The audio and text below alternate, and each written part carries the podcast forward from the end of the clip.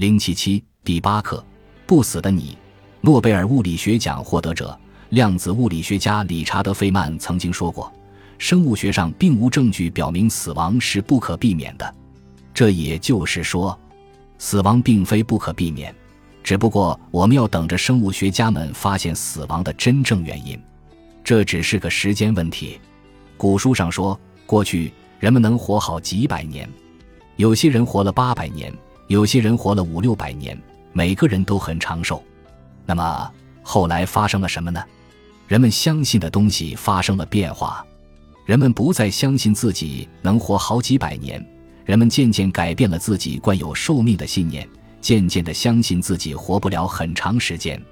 我们继承了这样的信念，相信自己活不了太久。也相信了，我们一定会生病，我们的身体一定会衰弱。我们出生后能活多久？随着时间的推移，我们的身体会发生怎样的变化？